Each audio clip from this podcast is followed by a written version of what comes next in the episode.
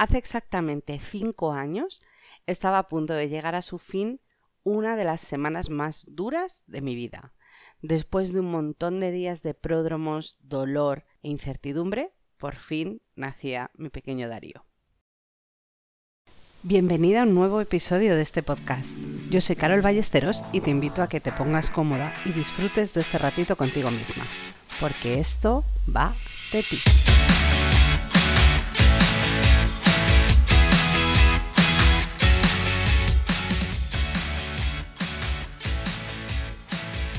No, tranquila, no voy a ponerme ñoña ni eh, este episodio del podcast va a ser un relato minuto a minuto de mi parto, para nada. Aunque si eres madre, seguro que coincides conmigo en lo que remueven y todo lo que sale a flor de piel en estos días previos al cumple de nuestros pequeños cachorros, en el que rememoramos todo aquello que vivimos en el momento de traerlos al mundo. Pero en cualquier caso, ese no es el tema de hoy, eso no es exactamente de lo que te vengo a hablar. Lo que quiero es compartir contigo parte de esa experiencia y de cómo me transformó y me hizo convertirme en la mujer que soy hoy.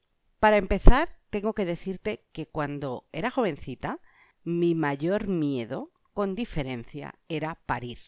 Le temía al dolor físico, le temía, creo, hasta a la intensidad de la experiencia.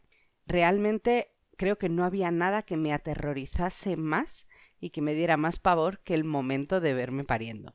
Se unía ese miedo a lo desconocido con la creencia de que yo no era capaz. De hecho, durante muchísimo tiempo fui de las que decía que yo prefería una cesárea y que bueno, que viniesen los médicos y lo hiciesen todo. Realmente confiaba, también por desconocimiento, pero mm, de eso hablaremos otro día, eh, confiaba más en las habilidades, en la formación y en la experiencia de los médicos, más que en mi propia capacidad para hacer algo tan natural al fin y al cabo como parir. Pero no solo esta experiencia y esta sensación de no puedo, me da miedo, no soy capaz, no lo voy a lograr. Es algo que se ha repetido como una constante a lo largo de mi vida y que apostaría a que también se ha dado a lo largo de la tuya. Quizá en este momento estés sonriendo diciendo, claro, efectivamente, me ha pasado un montón de veces y sé de lo que me estás hablando. Conozco esa sensación, conozco ese miedo, conozco ese convencimiento casi de no voy a poder hacer esto que se me está planteando. Y como te decía, desde mi punto de vista, aquí hay dos caras de la moneda en esta situación. Por un lado, el miedo y por otro, esa creencia que tenemos súper asentada de yo no voy a ser capaz de hacer esto. Me gustaría hoy hablarte de las dos, así que vamos a empezar por el principio. El miedo. Ay, el miedo. El miedo entendido como un enemigo, el miedo entendido como esa señal eh, negativa de que no, por ahí no es, no vayas, es peligroso, entendida como una señal de que hay que huir y de que no tienes que seguir avanzando. En realidad, estamos absolutamente confundidos.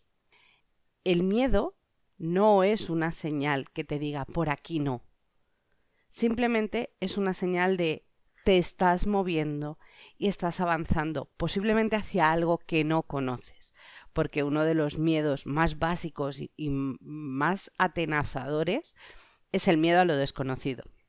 Como te decía, es una señal de movimiento. Si tú te quedas apalancada en tu zona de confort, sentadita en tu sofá, real o metafórico, sin hacer nada nuevo, sin intentar nada, no vas a sentir miedo. Sentirás otro montón de cosas, sean las que sean. Puedes sentir desde tranquilidad, confort, hasta desidia o aburrimiento, pero miedo te aseguro yo de que no vas a sentir. Porque te estás moviendo en un terreno conocido, porque te estás moviendo en un entorno en el que sabes qué va a suceder y cuándo va a suceder. Y eso, querida amiga, no da miedo. El miedo a lo desconocido viene porque nuestra mente, que en el fondo a veces es muy básica, busca precedentes. Es como si navegara rapidísimamente por todo ese banco de información que es nuestra memoria y nuestra experiencia y cuando se nos presenta una situación tiene que buscar de forma instintiva una situación parecida que ya hayamos vivido para saber cómo comportarse. Y si no lo encuentra, ¡boom! entra en pánico. Y ahí es cuando aparece el miedo. El miedo es un instinto de supervivencia. Y como tal, tiene sentido cuando hay un peligro real. Pero avanzar hacia algo que quieres, tratar de superar un obstáculo o un reto, no tiene por qué implicar un peligro real. Tu cerebro no va a dejar de tener miedo. Está programado para eso, recuerda que tiene que protegerte. Pero tú sí puedes dejar de tenerle miedo al miedo. Puedes dejar de ver ese miedo como una señal de por aquí no, cuidado, no sigas avanzando, y simplemente interpretarlo como lo que es, como una señal de oye, por aquí no ha sido todavía. Y por otro lado está esa creencia mucho más arraigada de lo que imaginamos de que no vas a poder, no vas a ser capaz de lograr esto. ¿Quién te crees tú que eres para pretender conseguir A, B o C. Nuestras creencias al final están hechas de experiencias propias y ajenas de esos mensajes que nos han llegado siempre. Y tu cerebro se alimenta de que no hay ningún mensaje que le diga que eres capaz de lograr eso que te has propuesto. Y ahora es cuando yo te hago de abogado del diablo y te digo, ok, pero ¿tiene pruebas reales y experiencias de que no eres capaz de hacerlo? ¿A que no? Pues esa es tu baza y con eso tienes que jugar. Has conseguido un montón de cosas en tu vida y no te lo tengo que venir a decir yo, es así y es una realidad. Mi papel ahora mismo es simplemente hacerte recordatorio.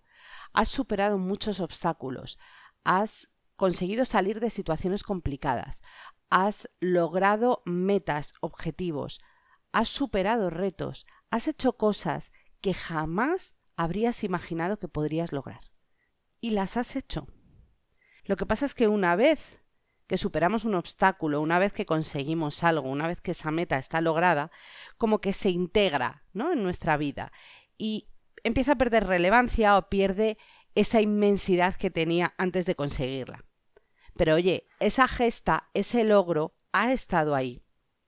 Recuerda que todo aquello que ahora te parece ordinario, en algún momento de tu vida supuso un reto. Quiero que valores eso que has conseguido. Quiero que recojas esa energía que es la que te va a permitir afrontar nuevos retos, superar nuevos obstáculos, conseguir eso que quieres conseguir y que por algún motivo tu mente te está diciendo, oh no, no eres capaz. Esa es la misma sensación que a mí me dejó parir a mi hijo justo después de que naciera, el sentimiento que yo tenía dentro era de decir, vida, échame lo que quieras, que puedo con ello. Eres muy valiosa y eres muy valiente, mucho más de lo que crees. Y si te cuesta verlo, habla con una buena amiga que te conozca bien, escribe un diario para no olvidarte de todo aquello que vas logrando, o busca un coach que te ayude a reconectar con ello. Pero no te dejes, no te conformes con que una creencia esconda todo lo bueno que eres. Porque, nena, tú vales mucho. Quiero que no lo olvides nunca. Y con esta reflexión te dejo. Hasta el próximo episodio. Te mando un abrazo enorme y nos vemos la semana que viene aquí en Esto va de ti.